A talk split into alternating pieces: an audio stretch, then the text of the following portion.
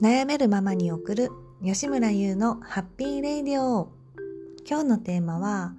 私が寿退社を選んだ理由です。で私は銀行に丸7年間勤めて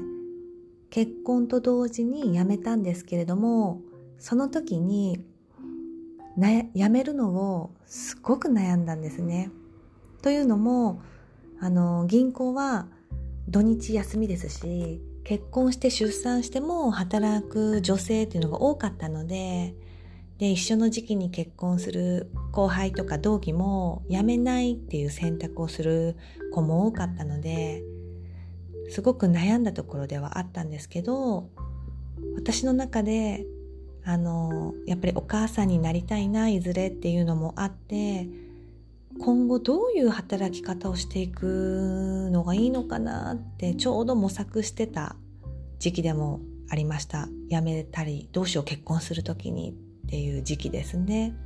でその時にあもう私は一回辞めよう。銀行のキャリアを諦めよ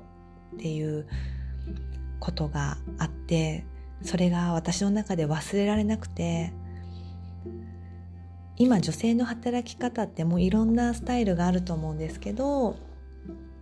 その私の忘れられない上司の話を今日はしたいと思います。私が27歳の時に、えっと、私は銀行の中でも支店の営業担当をしていて富裕層のお客様の家を一軒一軒回ってでいろんな資産運用のご案内っていうのをしていました。で支店の例えば窓口担当とかいろんな業務を各人持っていてでその窓口担当とか上司とかそういった方々が外回りお客さんのところに行きたいって言った時にサポートでついていくっていうのをよくしてたんですけれども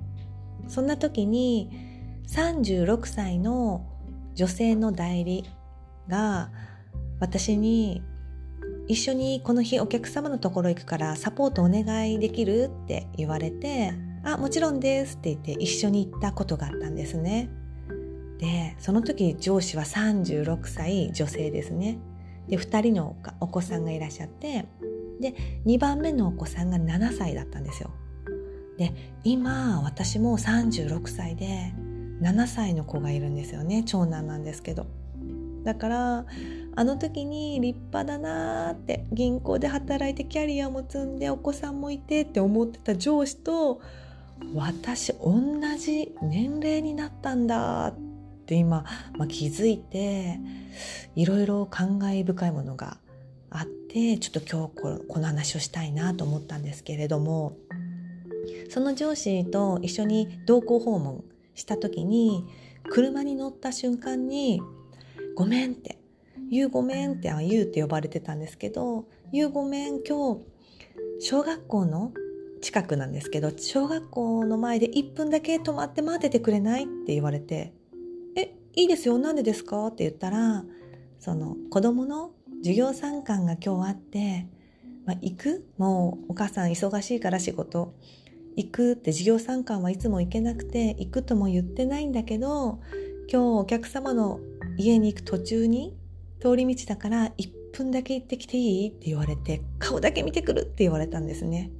だからあ全然いいですよっていうかあの私一人でお客様のとこ行きましょうかとかいうやり取りもあったんですけどいや本当に1分でいいからって言われていやもう10分はいてくださいって言って、いや、1分でいいからとか言って、もうそういうやりとりでついて、で、行って、本当に1分で帰ってきたんですよ。え、もう？みたいな。もうすごいダッシュで。で、帰ってきた時の代理の顔を見た時に、涙が、涙を浮かべてて、代理どうでした？って、娘さん喜んだんじゃないですか？って聞いたら、目潤んで泣いてたとか言って。えだって行って帰ってきて1分？あ2分はあったのかな？まあそれでも多分何十秒ですよね。で娘来る？って知らないから 授業参観で「おいおい」って後ろから多分授業中ですけど声かけて手振ったらもうびっくりして来るって思ってないから自分のお母さんは。泣いてたってその娘のな涙を見て私も泣いたって言って。えー、もうなんでもうちょっとあと5分いなかったんですか？とか言って。あいやアポあるからアポ時間あるからとか言って。いやいやいやいや私一人で行きますよとか言って。言っていや私のお客様だからとか言ってその時にもうこのプロ意識っていうかもうなんかん私もその上司ものすごい仕事できてもう支店でもいないと店が回らないっていうぐらいの上司でもう私も大好きで憧れてたんですけど本当にかっこよくて。でその中でも子供さんを育てながらやっぱり授業参観とかその日に休みを入れないで仕事を優先するっていうことに代理も多分葛藤はあったと思うんですよねその時独身の私には話さなかったですけど。で私その代理の涙を見た時にはあ私ここまでできないなって思ったんですよね。私も代理っていう役職に憧れてものすごい銀行生活の中で仕事に命かけてたんですよね。だからキャリアを積みたいっていう気持ちもあったんですよ本当は。っていうのも私学歴コンプレックスで高校受験も失敗しててあの運よく銀行に入れてでもみんな頭のいい人の中で自分がやれないんじゃないかっていう中からできることをやったらその学生時代に多分みんな勉強してた人たちが多くて私バイトしてたのでコンビニとかいろんなところで。そのバイトでの接客が銀行に入ってから生きてきて窓口対応いいね接客いいねって上司に褒められてで営業とかも任せてもらって。だから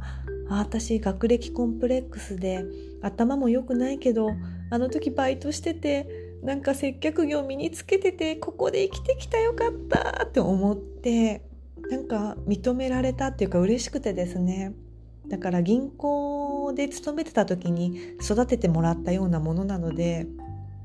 その時に自信とかもできたところもあったので辞めるっていう選択肢もなかなかちょっと迷ってたんですけどその代理の涙を見た時に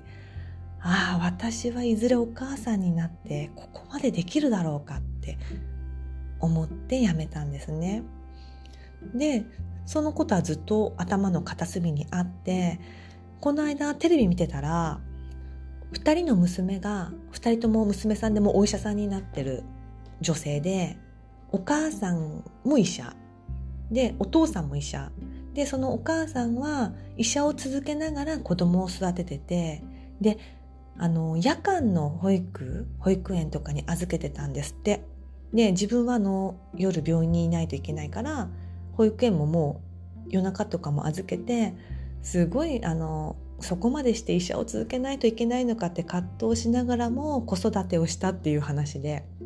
そしたらその娘さんたちが「あのすごく良かったよね」って私たちって。あのお母さんがあの家に、まあ、いないっていうのもお医者さんでバリバリ働く姿を見せてもらったことが何よりも私たちにとっては財産だよねって言ってたんですよ2人で。だからそのあーってだから寂しい思いとかなかったのって聞かれたら「えー、あんまり覚えてない」って言って「授業参観とかもほとんど行ってないよ」って言ったら「えー、あんまり覚えてない」みたいな。それよりも自分たちが医者になるっていう夢を背中で見せてくれたお母さんの子でよかったってことを言ってたんですね姉妹で。その時にはあってあの代理のことを思い出してあの代理のお子さんがきっと計算したら今高校1年生になってると思うんですよ。あの時7歳だから。だからもう立派な娘さんになってるだろうなと思ってあの代理の娘さんだもんと思って。授業参観に1分だけ来て手振ってその後お客様のとこに走るような責任感のある仕事熱心な代理の娘さんだもんってああって思ったんですね。だから私は今あの銀行も正社員で戻れるっていう話も聞いたんですけど一旦辞めても今ねでも私は戻るとかっていう気はまあないんですけど私はやっぱり自分の背中で子どもたちに何か見せてあげられることができるだろうかっていうのを今模索しながら生きてます。私はあの自分の叶えたい夢とか目標をいくつになってもやれるんだよっていうところを、まあ、見せたいかなって 思っています今日はここまでにしたいと思いますそれではまた次のラジオでお会いしましょう吉村優でした。